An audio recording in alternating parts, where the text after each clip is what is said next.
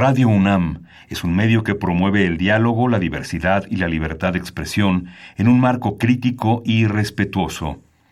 Los comentarios expresados a lo largo de su programación reflejan la opinión de quien los emite, mas no de la radiodifusora. Ingredientes para hacer la pócima de la diversión. Ancas de rana intrépida. Ratones de laboratorio. Plumas de pollo creativo.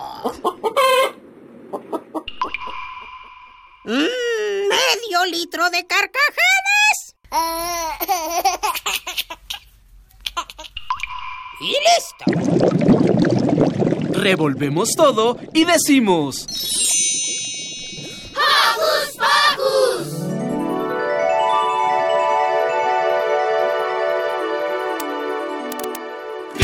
Al salir la luna, mi reloj se duerme.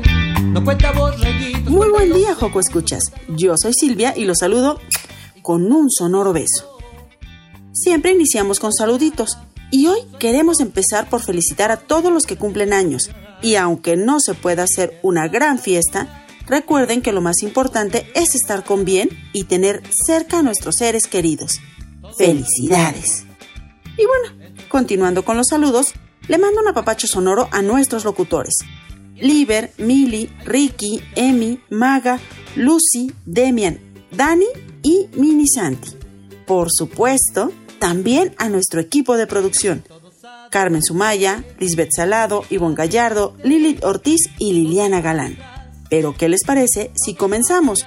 Porque hoy en Hocus Pocus, en entrevista, la directora de Universum, Museo de las Ciencias, nos cuenta qué acciones tomaron durante la cuarentena para seguir llevando la ciencia hasta los más pequeños.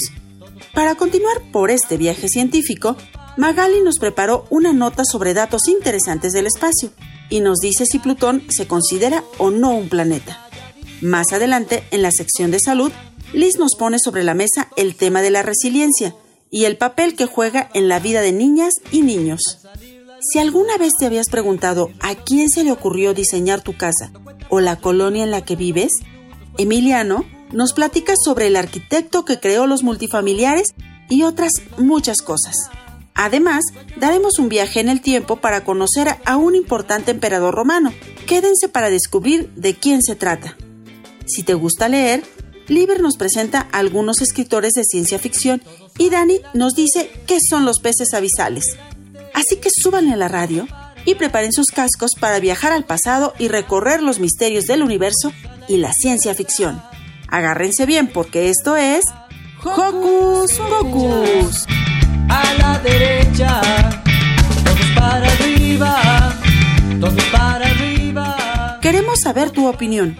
Síguenos en nuestras redes sociales. Puedes hacerlo desde tu compu, tableta o celular. Facebookea con nosotros ingresando a Hocus Pocus Unam y regálanos un like. Pero si lo tuyo son las frases cortas, encuéntranos en Twitter como arroba Hocus Pocus-Unam. Presiona el corazoncito y sé parte de nuestra comunidad. Tengo una duda. Cuando se levantan, ¿qué es lo primero que eligen para vestir? ¿Cuál es su ropa favorita? Mientras envían sus respuestas a nuestras redes sociales, los invito a escuchar esta canción titulada Disfraces, del grupo Bandula. De un gran baúl de disfraces, cada mañana que empieza, la vida saca ropajes como una niña traviesa.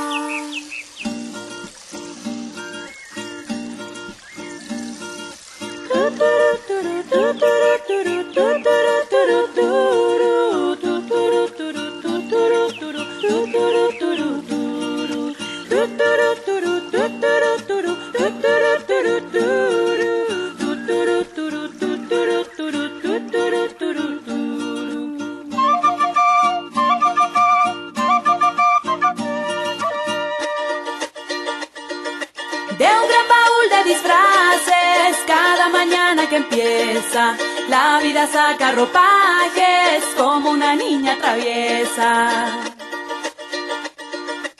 Con disfraz de nuevo día, pinta de luz cada cosa. Ya la oruga de los sueños la convierte en mariposa.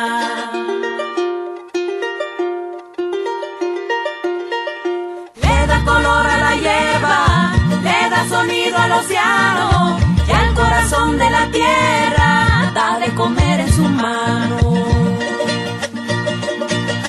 Se disfraza de rocío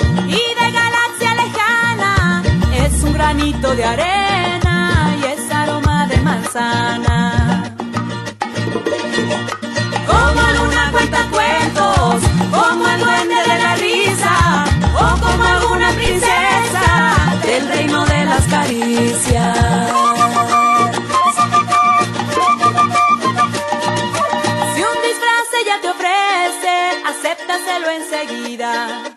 porque tienes el derecho a disfrazarte de vida.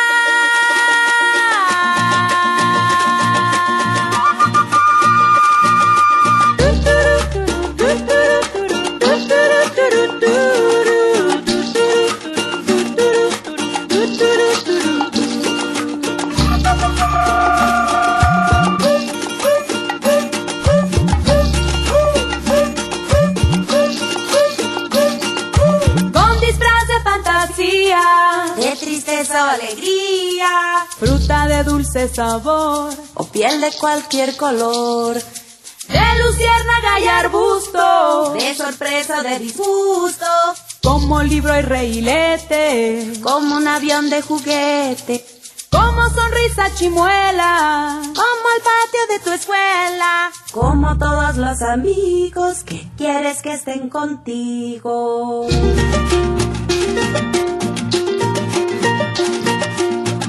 Color a la hierba, le da sonido al océano y al corazón de la tierra da de comer en su mano.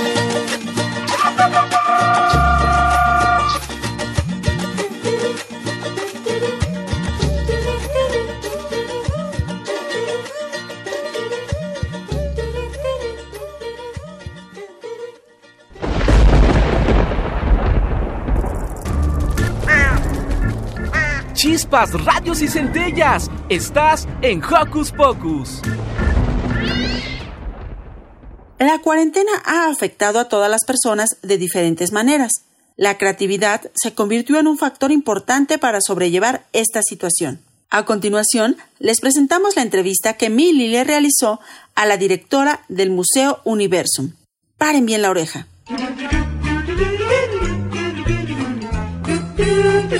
¿Listo micrófono? ¡Yeah! ¿Listo invitado? ¡Yeah! ¿Listas las preguntas? ¡Yeah! Tres, dos, al aire. Ahora va la entrevista. Hola amigos de Hocus. Hoy estamos aquí con una persona importante en el ámbito de los museos. Vamos a platicar con María Emilia Bella Ruiz, directora del Museo Universum. Hola María Emilia. Hola Hocus Pocus, hola Mili. Los museos abren sus puertas a la gente, pero ya no pueden más por el aislamiento. Por eso hoy venimos a preguntar un poco sobre el tema del COVID. ¿Cómo se comunica el Museo Universum a sus visitantes en épocas de sana distancia? Bueno, pues, ¿qué te puedo yo contar? Eso ha sido todo un tema complicado para el Museo Universum, para el Museo de la Luz, que es otro de los museos de ciencias que tiene la UNAM, y para los museos de arte de la UNAM también, y en general para los museos del mundo. Fíjate que los museos tienen algo muy bonito y es que la comunicación se da cara a cara porque pues la gente entra por tus puertas y tú puedes ahí mismo ver si algo no lo entendieron, si se están aburriendo, si le están pasando genial, si necesitan ayuda, etcétera. Pero ahora que todos estamos en la sana distancia y que necesitamos pues estar en casa y que el museo cerró el 17 de marzo sus puertas, pues entonces nos hemos quedado eh, pues sin la posibilidad de vernos cara a cara con nuestros visitantes. Sin embargo, pues afortunadamente vivimos en una sociedad que tiene mucha ciencia y tecnología y entonces pues estamos tratando de comunicarnos con nuestros visitantes a través de concursos, encuestas, videos y otra serie de estrategias que sacamos por las redes. Justo hablando de estas actividades que nos estás contando, ¿hay actividades para cada edad? Y si las hay, ¿podrías dar unos ejemplos? Claro, mira, nos estamos enfocando sobre todo en actividades de dos tipos. Una, pues las actividades para los niños, porque la verdad en Universum los niños son nuestros favoritos. Entonces, mucho de lo que hemos hecho es para las redes está orientado a que los niños y las niñas que están en casa se puedan distraer, puedan jugar un ratito con la ciencia o incluso puedan encontrar información que les ayude a hacer tareas, porque el museo también funciona mucho como una institución que apoya a la escuela para que los niños y las niñas aprendan algo nuevo. Entonces, pues sabemos que ahorita todos están tomando clases en sus casas a lo mejor no tienes ahí todos los libros, a lo mejor no tienes a la mano toda la información, pero Universum de repente cuenta con mucha información ya de por sí que hemos hecho en videos chiquitos, divertidos, algunos con caricaturas y demás, o grandes científicos de la UNAM que nos están explicando algunas cosas para que podamos hacer las tareas. Pero también está la parte de la diversión. Entonces digamos que tú puedes hacer experimentos en la cocina, pasártela muy bien con algunas cuestiones de ciencia eh, porque está programado para atender sobre todo a los niños y las niñas. Pero también tenemos otras opciones. Mira, fíjate que nosotros aquí, no en Universum, pero sí en la Dirección General de Divulgación de la Ciencia, que es a donde pertenece el museo, tenemos una revista para chavos, la revista Como ves. Y en estas épocas de contingencia por COVID-19, la revista Como ves está de regalo, está gratis para todo el mundo. Generalmente esta revista se vende y ahora tú puedes ingresar a nuestras páginas y ahí puedes encontrarla de manera totalmente gratuita para descarga. Tenemos también videos preciosos que son para toda la familia. Ahora que no podemos salir, pues podemos a través de estos videos que ha hecho nuestro equipo de audiovisual por todo el territorio nacional, pues conocer la naturaleza de México y bueno, pues no podemos salir en la realidad, pero con la mente sí podemos vernos invitados a conocer nuestro país y sus maravillas naturales. Entonces, hay cosas desde para toda la familia hasta para los niños nada más. Justo hablando de esto de los niños, te quería hacer esta pregunta. En los días especiales para el público, como por ejemplo el Día del Niño, ¿qué hicieron para nosotros? Pues tuvimos un reto muy interesante que no habíamos tenido en los 27 años de existencia de Universum, que fue armar una fiesta y un pachangón para niños y niñas cuando no teníamos niños y niñas que pudieran entrar por la puerta. Pero lo que hicimos fue que nos aventamos a través de la página de Facebook del Museo Universum y de la página oficial del Museo Universum una fiesta que duró 11 horas. Fue un fiestón. Acabamos cansadísimos, pero nos divertimos muchísimo porque fue una fiesta que comenzó a las 9 de la mañana con un mensaje precioso de Pepe Gordon que nos invitó a soñar y a, encontrar en la naturaleza y en la ciencia poesía e imaginación.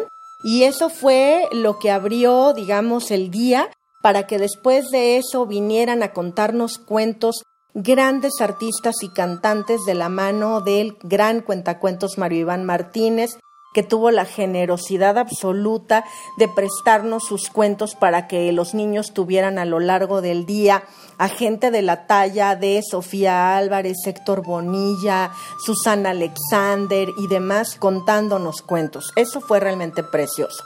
Ahora, esta era una parte de, digamos, ciencias sociales, las artes, las letras, pero también estaba la parte de las ciencias naturales. Entonces tuvimos demostraciones y experimentos de la mano de muchos de nuestros anfitriones. Los chicos que en el museo dan las visitas guiadas, aquí se convirtieron en artistas de la cámara.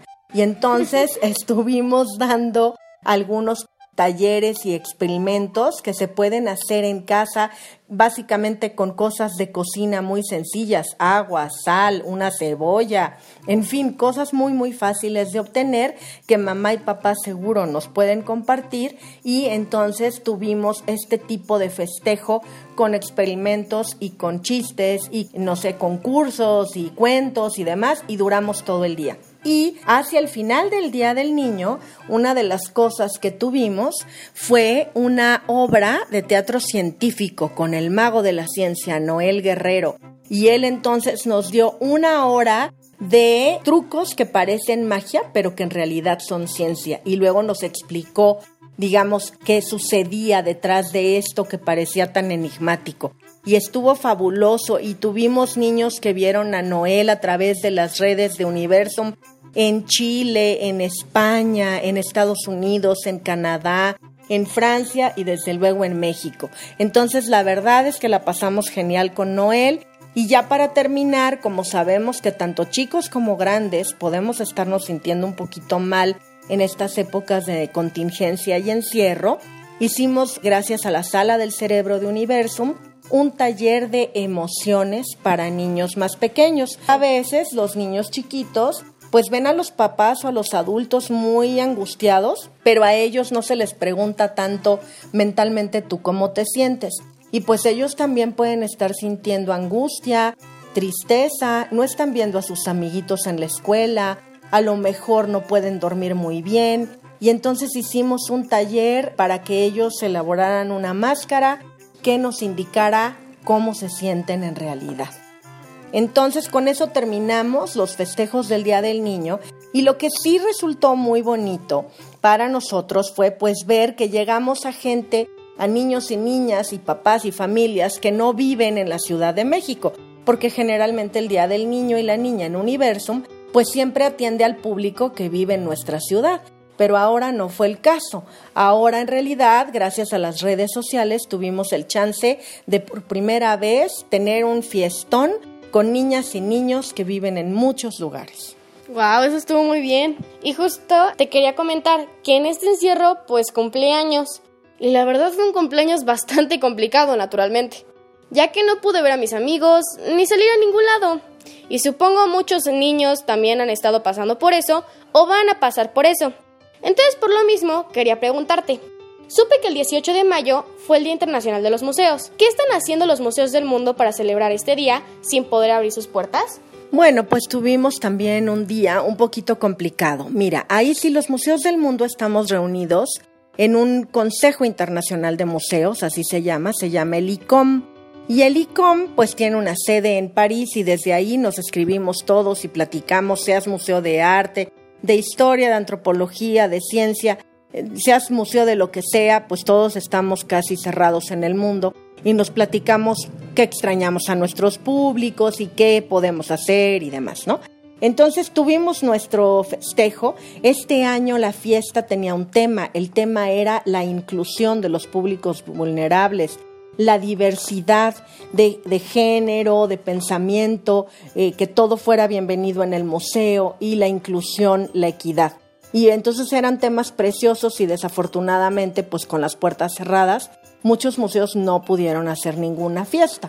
Pero nosotros, pues nos dedicamos a hacer un montón de videos para público sordo, un montón de videos y entonces ahí también estuvimos de la mano de grandes traductores de lenguajes enseña mexicana que de manera igual muy entusiasta nos apoyaron para que llegáramos a niños y a niñas que tienen este tipo de situaciones y se les pudieran entonces contar cosas acerca de la ciencia y contar cuentos y explicarles qué es el COVID y por qué ellos también apoyan muchísimo si se quedan en casa. Entonces, bueno, estuvimos haciendo muchas actividades relacionadas con el tema de la vulnerabilidad o de la inclusión y de la equidad. Todo el mundo está viendo que la cuarentena nos causa problemas, naturalmente. ¿Qué posibilidades has visto tú que se pueden hacer para el museo en estos momentos? Pues en realidad estamos encontrando una serie de oportunidades bien interesantes porque cuando cerramos las puertas creíamos que el museo se iba a quedar pues dormido.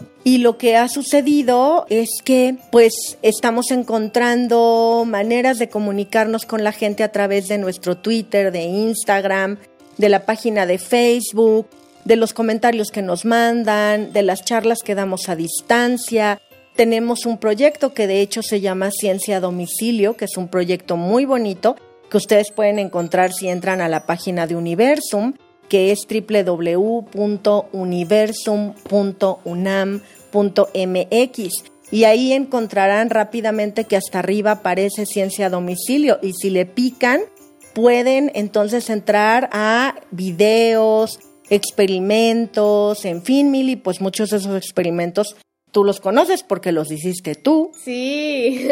y entonces son experimentos para que se diviertan en casa, para que comprendan un poquito de ciencia, pero sobre todo para que se diviertan un rato. Y estas son oportunidades, son oportunidades que no teníamos antes, porque todo sucedía dentro del museo y ahora nos hemos diversificado.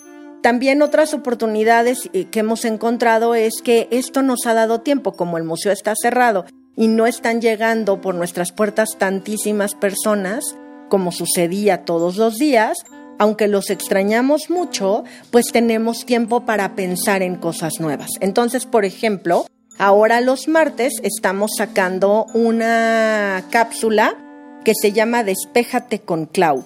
Clau es una matemática joven, una matemática que se ha especializado en no dar clases de matemáticas, sino contar de manera divertida las matemáticas y ella está haciendo retos. Entonces nos enseña trucos con cartas, parece también una maga, o nos adivina el número en el que estamos pensando, pero todo en realidad detrás tiene unas reglas matemáticas y al final nos las explica. Nos pone a colorear, pero con un reto. No puedes poner dos colores iguales uno al lado del otro y solo tienes cuatro lápices de cuatro colores diferentes, no tienes muchos. Entonces, ¿cómo le haces?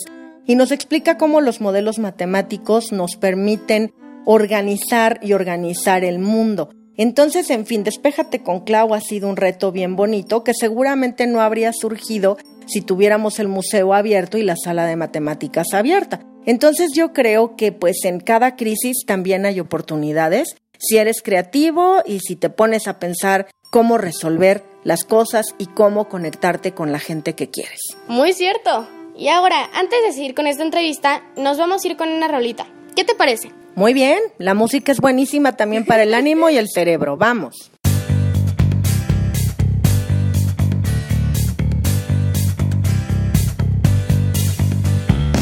Aunque pida por favor, ya sé la respuesta, es por tu seguridad.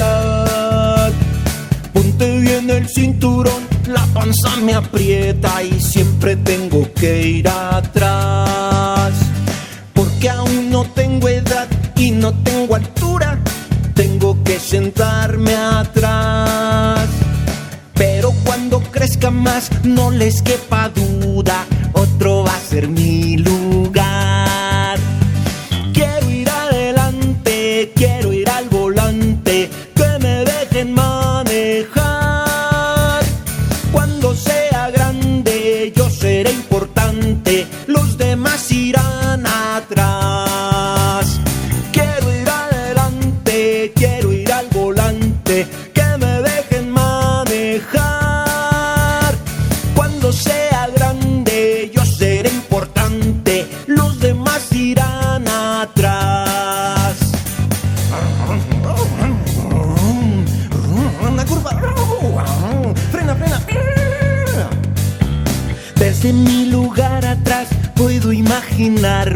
que por fin ya soy mayor. Y en mi nave espacial voy con rumbo a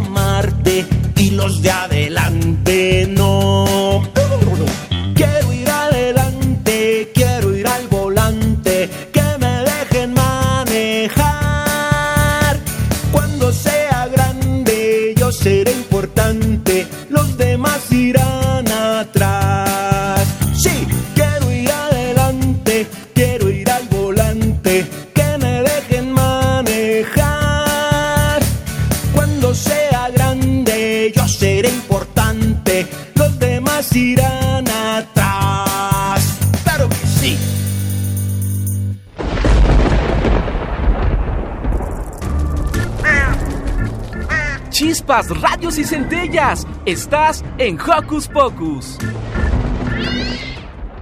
Ya regresamos aquí con María Emilia Beller, directora del Museo Universum, a seguir hablando de cómo la ciencia puede llegar hasta tu casa. ¿Cuándo empiezan a abrir Universum de nuevo? Bueno, Mili, pues esa es una pregunta bien difícil. Nos encantaría tener una respuesta rápida y perfecta, pero la verdad es que pues ningún museo del mundo puede todavía asegurarte qué día podemos abrir. Porque lo primero que queremos hacer es constituirnos, convertirnos en un espacio seguro. Nosotros no vamos a abrir las puertas hasta que no estemos segurísimos de que todo el ambiente está, bueno, verdaderamente perfecto para recibirlos, de que no hay ningún, ningún problema, de que ningún niño o niña que entre por ahí a jugar en el museo pueda salir habiéndose contagiado. Entonces, desde luego, mientras el gobierno y la propia UNAM no nos permitan abrir las puertas, nosotros no lo vamos a hacer. Y cuando abramos las puertas, de todas maneras, lo haremos de una forma diferente, porque pues también vamos a seguir manteniendo en el museo la sana distancia. A veces era padrísimo ver el teatro lleno de niños y la sala llena de familias. Y ahora pues la verdad es que vamos a tratar de espaciarlos para que sí puedan todos estar, pero no todos al mismo tiempo, porque necesitamos cuidarnos, porque bueno, el COVID-19 va a seguir estando en nuestro mundo y nosotros entonces tenemos que aprender a comportarnos de forma distinta y a usar el museo, el supermercado, el cine, el teatro, la escuela, todo de manera diferente para cuidarnos mejor. Al menos en lo que tengamos una vacuna, que entonces ya nos genere como una barrera que permita que el COVID-19 no nos dé. Pero mientras sí nos pueda contagiar, entonces vamos a abrir cuando pues así lo determine porque ya el asunto esté mejor, tanto la UNAM como desde luego pues la Secretaría de Salud de México, de la Nación. Aparte de la cura y de estar buscando eso, ese es un reto, un gran reto. ¿Cuáles otros retos hay para abrir estas puertas? Bueno, nosotros vamos a tener el día que abramos las puertas un reto muy particular que es el generar un espacio seguro para todos.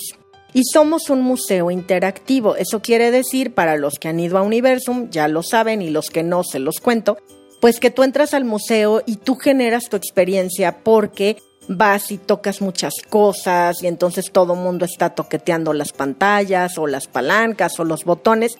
Y ahora el gran reto de Universum es repensarse.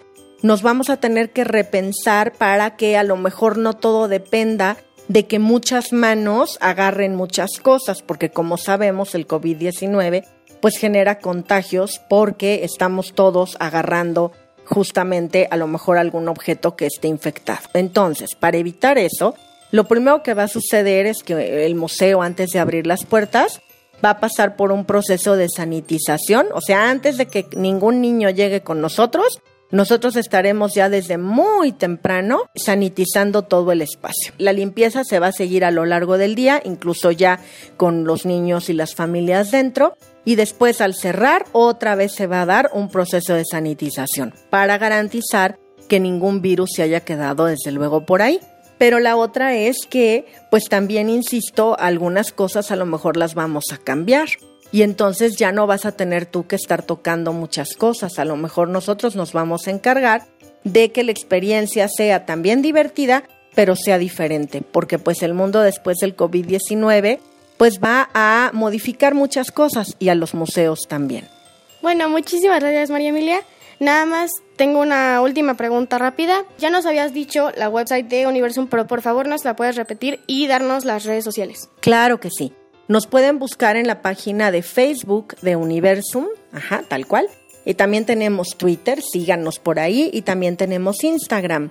Pero la página oficial de Universum es www.universum.unam.mx y es a través de esta página que ustedes pueden buscar Ciencia a Domicilio, que es el portal especial que hemos hecho ahorita que estamos todos en sana distancia Ahí es en donde encontrarán las revistas gratis, los videos y los experimentos para hacer en casa. Muchas gracias. Hasta luego. Adiós.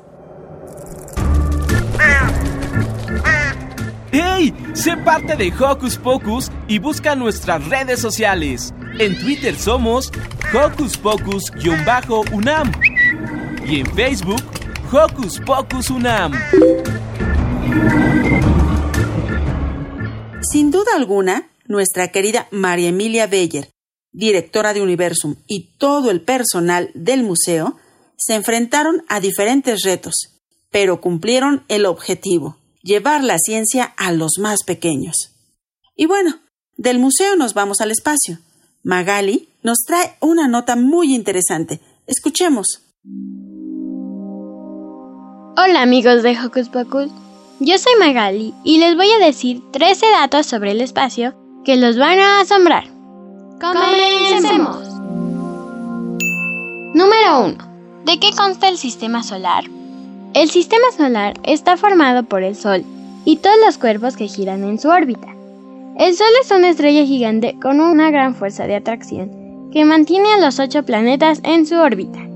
Además de los planetas, alrededor del Sol giran mil millones de asteroides, planetas pequeños, que parecen bloques de roca. También forman parte del sistema solar los cometas y otros fragmentos menores, incluso partículas minúsculas de polvo y hielo. Número 2. ¿Venus es una estrella? Venus está más cerca del Sol que la Tierra, y nosotros lo vemos de noche cuando el Sol lo ilumina. Después de la Luna y el Sol, Venus es el astro más brillante de nuestro cielo. Pero no es una estrella. 3. ¿Dónde está el lugar más frío del sistema solar? En la luna Tritón de Neptuno. Se dan temperaturas de hasta 235 grados bajo cero. ¡Wow! 4. ¿Qué vía se compone de miles de millones de estrellas? Es la Vía Láctea, así llamada desde la historia. 5. ¿Por qué brillan las estrellas fugaces? Por el espacio entre los planetas se desplazan innumerables motas de polvo. 6. ¿Dónde es fácil encontrar un meteorito? Los meteoritos se suelen encontrar ahí donde no hay suelos profundos, ni vegetación, como la Antártida y los desiertos. 7. ¿El número de estrellas es infinito? No, porque si fuera infinito, la noche estrellada sería clara por tantas estrellas juntas. 8. ¿Cuántas constelaciones hay? Los astrónomos dijeron que solo existen 88 constelaciones. 9. ¿Cómo es la superficie del Sol? Está cubierta de burbujas. El Sol es una mezcla de gases que arde y resplandece a alta temperatura. Número 10. ¿Plutón es un planeta? Los astrónomos dicen que no por su tamaño pequeño y la forma poco ortodoxa de su órbita. 11. ¿Por qué los astronautas llevan traje espacial? Es para darles aire que necesitan y protegerlos del frío, del calor y de las pequeñas partículas que flotan junto a ellos. 12. ¿Cómo son los anillos de Saturno? Cada anillo está cubierto por fragmentos de hielo, grano de arena y un chalé. 13. ¿Podemos ver los agujeros negros? Un agujero negro es un objeto que posee una gravitación tan fuerte que nada lo puede abandonar, ni siquiera la luz. Por eso los agujeros negros no se ven. Eso es todo, ojalá les haya gustado. Si a ustedes les gusta el espacio como a mí, ¿qué les parece si hacen un dibujo del espacio como ustedes quieran? Sean creativos y mándenlo en el Facebook de Hocus Pocus. Estamos como Hocus Pocus UNAM. Adiós, yo soy Magali y estás en Hocus Pocus.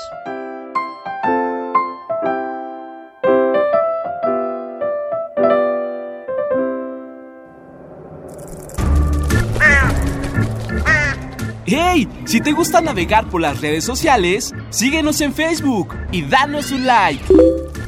Encuéntranos como Hocus Pocus Unam.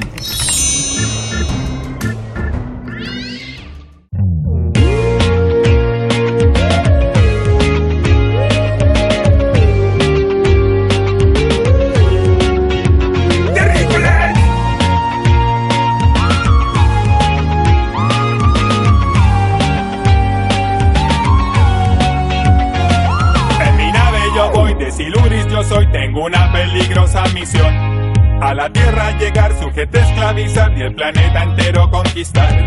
Y ahora que aterricé, no sé bien por dónde comenzar. Mi nave estacioné en un loco y extraño lugar. El letrero dice discotex. Me mezcló entre la gente, avanzó lentamente hasta donde se encuentra su rey. Es un tipo genial que hipnotiza al tocar, los muchachos lo llaman DJ. Me acerqué, lo miré y lo tuve que pulverizar. Su sitial ocupé y a la tierra empecé a conquistar y al planeta le impuse mi ley. Con mi ritmo sideral a la a bailar, controlando a voluntad sus movimientos. Que se paren de cabeza y que aplaudan con los pies, que obedezcan cuando yo cuento hasta tres.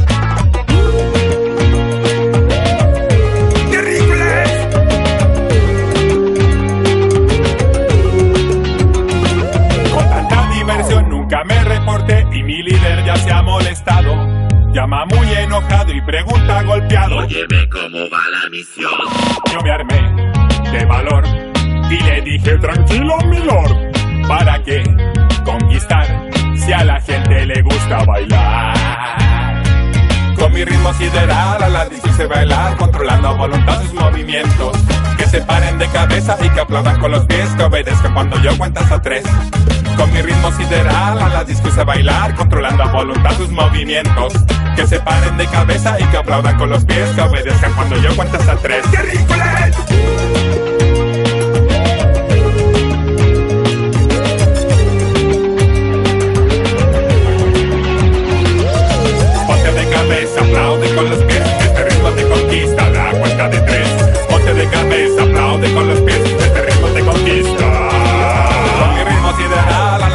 bailar, controlando a voluntad sus movimientos. Que se paren de cabeza y que aplaudan con los pies, que obedezcan cuando yo cuento hasta tres. Con mi ritmo sideral a la disco y se bailar, controlando a voluntad sus movimientos. Que se paren de cabeza y que aplaudan con los pies, que obedezcan cuando yo cuento hasta tres. Esto fue Ritmo Sideral, de 31 minutos. Y ahora, vámonos a lo que sigue. Conocen un poquito más de personajes que dejaron huella. Ahora sigue la entrevista histórica. Oigan, ¿no se marearon? ¿A poco no se dieron cuenta? Ya viajamos en el tiempo. Necesito ver... Estamos en la antigua Roma. Y se encuentra con nosotros el primer emperador romano, César Augusto. Bienvenido. Gracias, gracias. ¿Qué les parece si les cuento primero que nada un poco sobre mí? Claro, por favor. Bueno, yo fui el primer emperador romano. Así convertí la antigua Roma en un imperio. Ya que antes de mí había una república. Y antes de esa república había una monarquía. Para los que no saben, estas son dos distintas formas de gobierno. La primera, un ejemplo de ella sería aquí, México. Bueno, ustedes escogen a sus gobernantes por medio de votos, pero los escogen los que son considerados ciudadanos, que serían los mayores de edad. Y aquí, para ser un mayor de edad tienes que tener 18 años en adelante. Pero bueno, allí en la antigua Roma era un poco diferente. Los ciudadanos sí podían votar, pero los niños no eran considerados ciudadanos, las mujeres, los esclavos los plebeyos. Los plebeyos se podría decir que era la gente normal. Ellos no eran considerados ciudadanos, como ya les mencioné, así que no podían votar. Y bueno, una monarquía, un ejemplo de ella sería Inglaterra. En ella, los que gobiernan son los reyes y lo heredan de familia. Pero bueno, les seguiré contando un poco más sobre mí. Tuve dos hermanas llamadas de la misma forma. Lo que distinguía su nombre era que a una se le llamaba Octavia la Menor y a la otra solo se le llamaba Octavia. Mi nombre verdadero es Cayo Julio César Octaviano. Este me lo cambiaron en el Senado, tiempo después, cuando se tomó la decisión de que me convirtiera en el primer emperador romano. Eso fue un poco de historia mía. Pero, ¿qué les parece si mejor iniciamos con las preguntas? ¿Cuándo y dónde nació? Yo nací el 23 de septiembre del año 63 a.C. en Monte Palatino, Roma, Italia. ¿Quiénes fueron sus padres? Mis padres fueron Cayo Octavio Turino y Asia. ¿Cuál es su idioma original? El idioma que ocupábamos los romanos en ese entonces principalmente era el latín, pero llegaba a ver quien hablara el griego. ¿Cuántos años estuvo en el poder? A ver, ayúdenme. Fui emperador desde el año 23 a.C. hasta el año 14 después de Cristo. A ver, si sumamos 23 más 14 nos da un resultado de... Permítanme, la verdad es que yo nunca fui bueno para las matemáticas. ¿Ustedes sí? Mm, ya lo tengo. Fueron 41 años así convirtiéndome en el emperador romano con más duración en el poder de la historia. Bueno, creo yo. ¿Quién conformó su familia? Mi familia era conformada por mis tres hijos y mi última esposa. De hecho, en total tuve tres. ¿Cuáles eran sus nombres? El nombre de mis hijos era Tiberio, Julia la Mayor, Druso el Mayor y el de mis ex esposas era Claudie Estribonia y Libria Dugusila. Ella fue la última. ¿Cuál fue su obra más importante? A ver. Mm, pues creo que tuve muchas.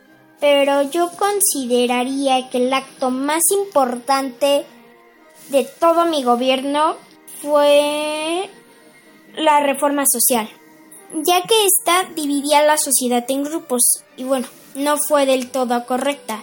Estos grupos se conformaban según cuánto tú tuvieras poder o dinero. Y bueno, había cuatro grupos. El primer grupo era el mío y el de mi familia. Después estaban los patricios. Ellos eran los que eran conformados por el Senado y por plebeyos que tuvieran poder y dinero. Y pues bueno, luego estaban los plebeyos. Los plebeyos pues se consideraría que era la gente normal. Luego estaban los esclavos. Ellos hacían todo lo que les dijeras. Estos los tenían yo, mi familia y el grupo de patricios. Oiga, ¿y qué moneda se utilizó durante su mandato? Pues mira, durante mi mandato en total se utilizaron 79 monedas, pero principalmente se utilizó el aureo, el denario, el dupondio, el as, el follis, el sestercio, el AE3, el antoniniano y la siliquia. Y de hecho había una moneda con mi cara. Esa me encantaba. ¿Quién fue su sucesor y su antecesor? Es decir, ¿quién estaba gobernando antes de usted y quién gobernó después de usted? Mm, mi sucesor fue mi hijo Tiberio y mi antecesor fue mi tío abuelo Julio César. De hecho, mi nombre fue cambiado por él, ya que en su testamento había ordenado que se me adoptara el nombre de Julio César, ya que mi nombre original era Cayo Octavio Turino. ¿Qué es lo mejor de ser emperador? Pues mira, a mí me gustó mucho tener el poder, pero creo que lo mejor es poder guiar a la gente. Eres su líder, así que tienes que hacer lo mejor posible por ellos. Platíquenos alguna de sus principales misiones. Pues es que en general tuve muchas, pero a ver. Mm, una de mis principales misiones se podría considerar que fue mi intento de mejorar la economía y estabilidad de Roma, que creo que sí lo logré. ¿Cuánto territorio tuvo el Imperio Romano durante su mandato? Eso sí me lo sé muy bien. Pues teníamos desde nuestra capital, Roma, hasta el mar Mediterráneo. Así que teníamos un buen terreno, pero obviamente no nos bastó. ¿Cuál fue su religión? Mi religión es la romana. Crean mis distintos dioses. De hecho, te contaré un dato interesante. Algunos de los planetas o distintos cuerpos celestes del sistema solar tienen nombres de dioses romanos. Algunos, no todos. Otros, por ejemplo, tienen nombres de dioses griegos o, bueno, pueden llegar a tener uno que otro nombre que no cuadre con ni la mitología griega ni la romana. Oiga, cuéntenos, ¿cómo controlaba a un imperio tan grande? Creo que la base de todo el control de mi imperio eh, fueron las divisiones de poder que di cuando me convertí en el emperador. En mi primer año me dediqué a hacer esas divisiones. Ellas ayudaban a que hubiera alguien para controlar a cierto número de personas. Y creo que eso fue muy bueno. Díganos cómo era el comercio durante su mandato. Mm, pues mira, la mayoría de los productos se intercambiaban. Éramos muy buenos para los negocios. Y en cuanto a la transportación, los productos viajaban mucho en barco. Sin embargo, comenzó a haber mucha piratería, así que se tuvieron que buscar nuevos medios de transporte. Muchas gracias por su entrevista y muchas gracias por su tiempo. Gracias a ustedes.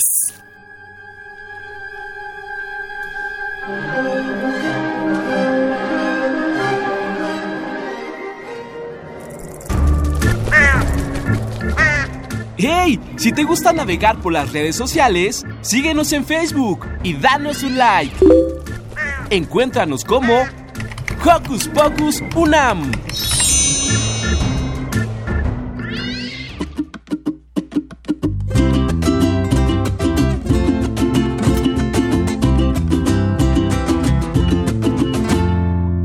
Mi abuelita solía contar que tenía alma de agua, que en las noches podía volar, convertida en un quetzal.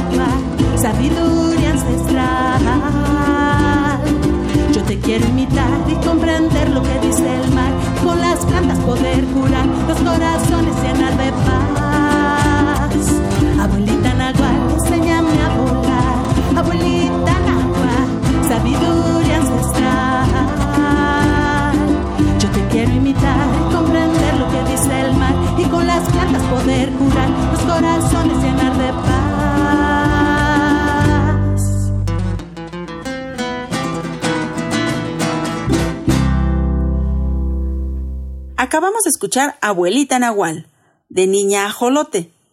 Esta canción me recuerda mucho a mi abuelita.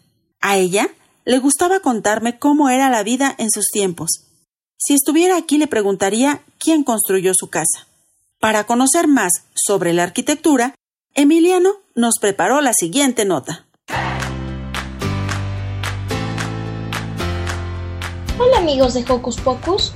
¿Alguna vez se han preguntado quién diseñó la casa o la ciudad donde viven? Pues hoy les contaré de lo importante que es la arquitectura en todo esto. Yo soy Diego Emiliano y me da mucho gusto estar con ustedes y poderles platicar de un personaje muy importante, el arquitecto Mario Panidarki, quien trajo por primera vez a México la idea de la vivienda multifamiliar. Sí, ya sabes, de esos edificios enormes donde viven un montón de personas, los cuales comenzaron a construirse a partir de la idea de la funcionalidad, es decir, de que toda vivienda esté construida para que funcione muy bien para los que viven en ella. Pani pensaba en las necesidades de las personas y en los multifamiliares que construyó. Hizo contenedores de basura, oficinas para quienes administraban los edificios, elevadores, guarderías, jardines de niños, lavandería, locales para negocios y varias cosas más para quienes vivían ahí y no tuvieran que trasladarse lejos de su casa y tuvieran todos los servicios necesarios. Él construyó, por ejemplo, el conjunto habitacional de Tlatelolco y los multifamiliares Juárez y Miguel Alemán. Este arquitecto hizo muchas otras cosas también. Por ejemplo, diseñó vialidades, es decir, pensó y diseñó avenidas para que la ciudad funcionara mejor. También hizo el diseño de CEU o la ciudad universitaria que todos conocemos. Y también diseñó Ciudad Satélite, proyecto que imaginó como una pequeña ciudad donde sus habitantes tendrían todo lo necesario para vivir cómodamente y así no tuvieran que viajar hasta la zona centro de la ciudad. Fanny pensaba que si se planeaba la ciudad, esta funcionaría bien y sería un mejor lugar para vivir. Como escucharon, ser arquitecto y urbanista es más que pensar en solo construir. Espero que les haya gustado la cápsula Joco Escuchas. Hasta pronto, yo soy Diego Emiliano y me despido.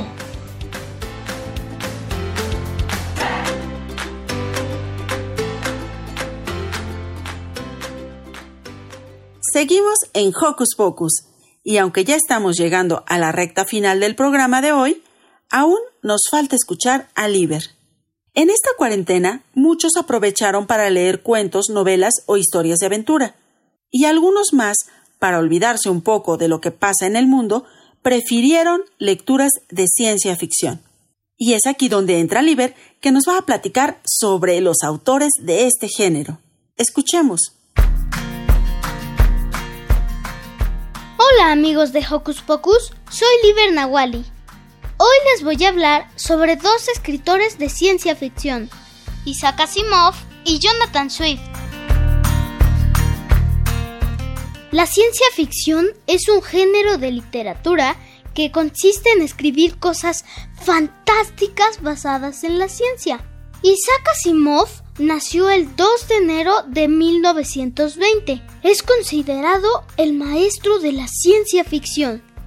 Algunas de sus obras son Yo Robot, Fundación, La Última Pregunta y en sus historias sobre robots insertó las tres leyes de la robótica.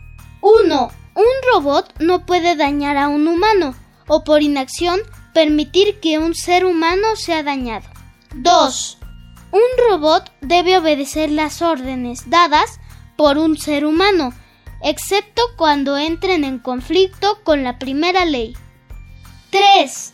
Un robot debe proteger su propia existencia, hasta donde esta protección no entre en conflicto con la primera o la segunda ley. Isaac Asimov imaginó nuestro presente con robots domésticos, Internet e ir a Marte. También predijo con gran exactitud aparatos del siglo XXI. Por cierto, físicamente, Isaac Asimov se parece mucho a Cricri. Jonathan Swift nació el 30 de noviembre de 1667 en Dublín, Irlanda. Desde pequeño fue enfermizo y desarrolló una enfermedad llamada Manier, cuyos síntomas son náuseas, vértigo y pérdida de la audición. En 1692 ingresó a la Universidad de Oxford para estudiar teología. En su obra Los viajes de Gulliver, mi favorita, hace serias críticas a la ciencia y a la medicina, que no podían encontrar ninguna cura para su enfermedad. ¿Y tú, qué autores de ciencia ficción conoces? Soy Liber Nawali y esta fue mi nota para Hocus Pocus. Hasta la próxima. Gracias, Liber, por esta información. Ahora tendré que decidir a qué autor leo primero. Y bueno, mientras me decido, Dani nos va a contar qué son los peces abisales. Hola, soy Daniel y estoy muy feliz de saludarles. Hoy les voy a contar sobre unos peces horrorosamente increíbles, los peces abisales. Los científicos dicen que solo conocemos el 5% de los animales del mar y falta mucho por descubrir. Imaginemos que hay dos mares. El primero tiene 200 metros de profundidad y se alcanza a ver la luz del sol y lo conocemos muy bien. El segundo es oscuro, difícil y remoto. Llega a 11.000 metros de profundidad. En el abismo Challenger, en la fosa de las Marianas, allá cerca de China. La presión del agua es como mil atmósferas y hace mucho, mucho frío y no se alcanza a ver la luz. Y ahí viven los peces abisales. Son pequeños, menos de un metro. Son lentos y se mueven muy poco. Comen lo que cazan o los peces muertos que se llegan. Son bioluminiscentes, o sea, hacen su propia luz. Les sirve para comunicarse y cazar. Son como estrellas bajo el mar. Yo les quiero decir los que a mí me gustan. El peje sapo es el más famoso de todos y tiene un farol en su cabeza y salen películas animadas. El otro es el cráneo transparente. Me gusta mucho porque puede ver a todas direcciones. Otro es el gran engullidor. Solo es boca. Es el más grande. Mide dos metros y tiene una cola apilada. El pez serpiente tiene unos dientes tan grandes que no le caben en la boca. El siguiente es el pez diablo negro. Flota sin nadar como un helicóptero. Un dato muy chistoso es que el macho es pequeño y vive pegado a la hembra. Estos peces son geniales. Yo quisiera ir bajo el mar como James Cameron, el director de Avatar, que bajó 10 kilómetros bajo el mar. ¿No quisieras ir tú? Espero que les haya gustado esto. ¡Adiós!